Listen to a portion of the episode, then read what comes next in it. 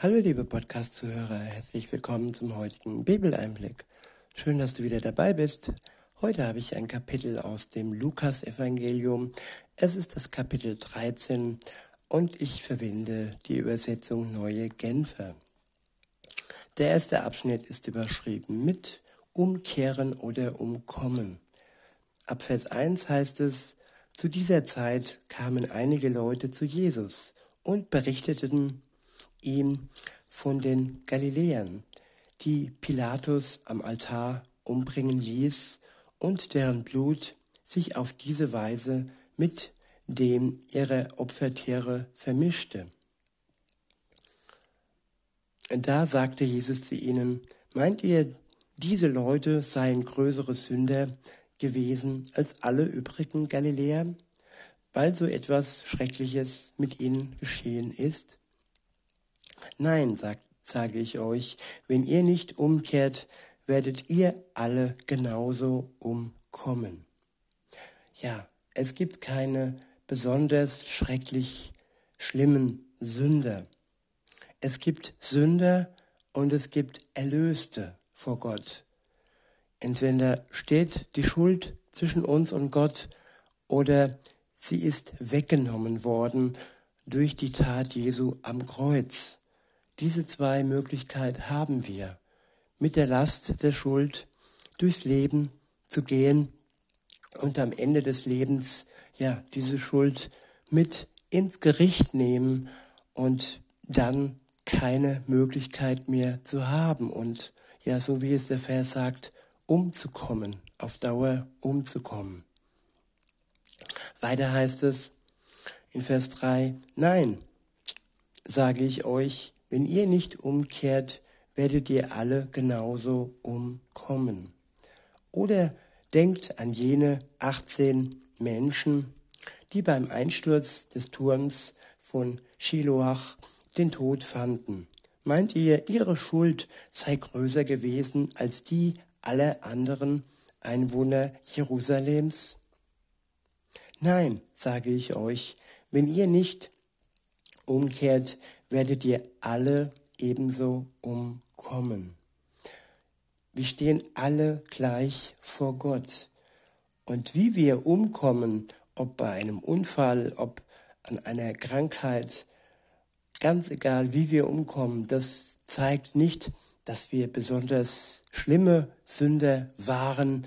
Nein, der Tod zeigt einfach, dass wir ja gesündigt haben. Der Lohn der Sünde ist der Tod. Und allein die Macht äh, Gottes kann den Tod besiegen. Jesus hat ihn am Kreuz besiegt für uns, stellvertretend. Und er ist ja aus dem Grab herausgestiegen.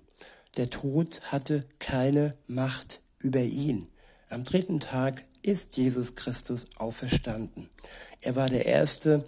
Und wenn wir ja glauben, an ihn glauben und diese Kraft in uns tragen, den Heiligen Geist in uns tragen, dann wird die gleiche Kraft, die Jesus aus dem Tod herausgenommen hat, auch uns herausnehmen zum ewigen Leben, nicht zur ewigen Verdammnis und auch kein Gericht wird uns mehr ja treffen. Weiter heißt es, der nächste Abschnitt ist überschrieben mit das Gleichnis vom unfruchtbaren Feigenbaum. In Vers 6 heißt es, dann erzählte Jesus folgendes Gleichnis. Ein Mann hatte in seinem Weinberg einen Feigenbaum stehen. Doch wenn er kam und sehen wollte, ob der Baum Früchte trug, fand er keine. Schließlich sagte er zu dem Gärtner, der den Weinberg pflegte, schon drei Jahre komme ich jetzt, um zu sehen, ob dieser Feigenbaum Früchte trägt, und finde keine. Hau ihn um, warum soll er den Boden noch länger aussaugen? Herr, erwiderte der Gärtner, lass ihn noch dieses Jahr stehen. Ich will die Erde um ihn herum noch einmal umgraben und düngen. Vielleicht trägt ihr dann nächstes Jahr Früchte. Wenn nicht, kannst du ihn umhauen. Ja, unser Lebensbaum. Er soll Früchte bringen für Gott. Er soll nicht für sich leben. Er soll nicht, ja, die Nahrung aus dem Boden ziehen, andere aussaugen. Er soll füreinander Gutes tun, dass andere sich an unseren Früchten, ja, ernähren können und dass sich auch Gott an unseren Früchten erfreut. Das ist das Ziel eines jeden Christens, dass er Früchte bringt in seinem Leben für Gott und für seine Mitmenschen. Der nächste Abschnitt ist überschrieben mit Heilung einer verkrüppelten Frau am Sabbat. Ab Vers 10 heißt es, Jesus lehrte an einem Sabbat in einer Synagoge. Unter den Zuhörern war eine Frau, die seit 18 Jahren unter einem bösen Geist zu leiden hatte, der sie mit einer Krankheit plagte. Sie war verkrümmt und völlig unfähig, sich aufzurichten. Jesus bemerkte sie und rief sie zu sich. Liebe Frau, sagte er, du bist frei von deinem Leiden. Welch großes und barmherziges Herz hat doch unser Gott. Er bemerkt das Leiden der Menschen und er, ja, heilt gerne. Er sagt zu ihr, liebe Frau, und er schenkt ihr einfach so die Freiheit von ihrem Leiden. So ist unser Gott. In Vers 13 heißt es, und er legte ihr die Hände auf. Im selben Augenblick konnte sie sich wieder aufrichten und sie fing an, Gott zu preisen. Gott zu preisen. Das ist das, was entsteht, das Gefühl, die Freude, nachdem wir von Gott erlöst worden sind. Wir preisen ihn für seine Gnade, für seine Kraft, für seine Liebe. In Vers 14 heißt es, doch der Synagogenvorsteher war empört darüber, dass Jesus die Frau am Sabbat geheilt hatte. Er sagte zu der versammelten Menge, es gibt sechs Tage, die zum Arbeiten da sind. An denen könnt ihr kommen und euch heilen lassen, aber nicht am Sabbat. Ja, das ist Schwarz-Weiß-Denken. Das ist, ja, alles geregelt und zu 100 Prozent festgefahren, würde ich sagen. Aber Gott ist anders. Er hat ein Herz, er ist gnädig. Zu jeder Stunde, in jedem Moment ist seine Gnade für jeden Menschen offenbar. Und niemand muss sich an bestimmte Zeiten halten, wenn er die Gnade Gottes benötigt. In Vers 15 heißt es, der Herr entgegnete ihm, ihr Heuchler, bindet nicht jeder von euch auch am Sabbat sein Ochsen oder sein Esel vom Futterplatz los und führt ihn zur Tränke? Und diese Frau hier, die der Satan voller, voller 18 Jahre lang gebunden hielt und die doch eine Tochter Abrahams ist, die sollte man am Sabbat nicht von ihren Fesseln befreien dürfen? Ja, das ist Heuchelei, wenn man Dinge tut und andere Dinge nicht tun darf. Wenn man sich um die Tiere kümmert, sich aber nicht um die Menschen kümmern darf. In Vers 17 heißt es, diese Antwort Jesu brachte alle seine Gegner in größte Verlegenheit. Das ganze Volk jedoch freute sich über all die wunderbaren Dinge, die durch ihn geschahen. Der nächste Abschnitt ist überschrieben mit das Gleichnis vom Senfkorn. Ab Vers 18 heißt es, dann sagte Jesus, mit welchem Bild lässt sich das Reich Gottes darstellen. Womit soll ich es vergleichen? Es ist mit dem Reich Gottes wie mit einem Senfkorn, das ein Mann in seinem Garten sät. Es geht auf und wächst und wird zu einem Baum, in dessen Zweigen die Vögel nesten. Ja, das Reich Gottes äh, verglichen mit einem winzig kleinen Senfkorn, das groß wird wie ein Baum und in dem dann die Vögel nisten. Ja, groß und stark kann das Reich Gottes und wird das Reich Gottes.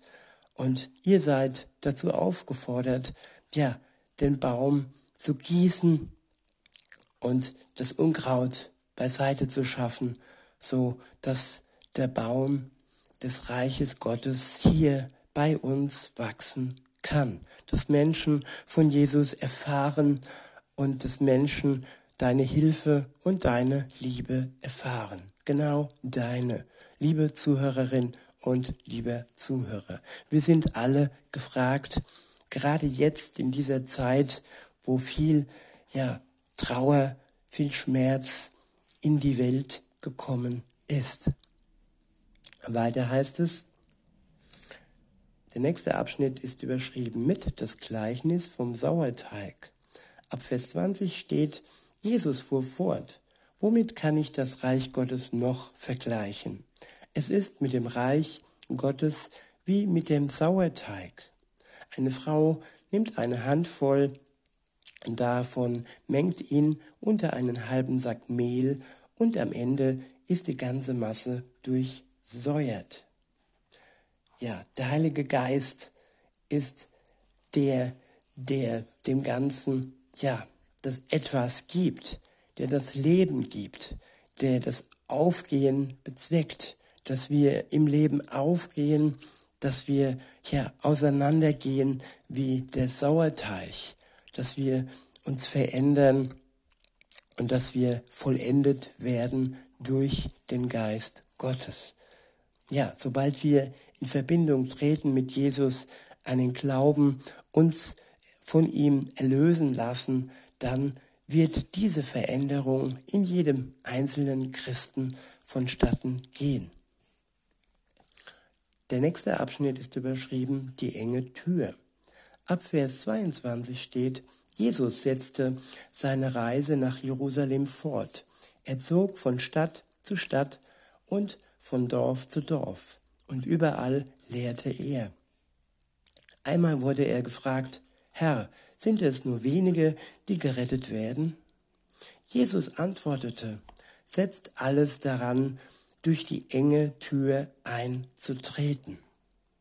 Ja, die enge Tür des Glaubens und die breite Tür, wo alle hineinrennen, der Mainstream sozusagen, die breite Masse, aber die breite Tür führt am Ende zu einem Abgrund, wo alle hinunterfallen und ewiglich ja ins Verderben stürzen.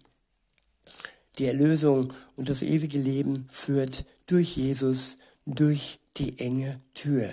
Und daran sollten wir alles setzen und auch dafür sorgen und dafür ja wirklich den anderen Menschen beiseite stehen, die auf dem Weg sind und noch nicht wissen, in welche Tür sie eintreten wollen.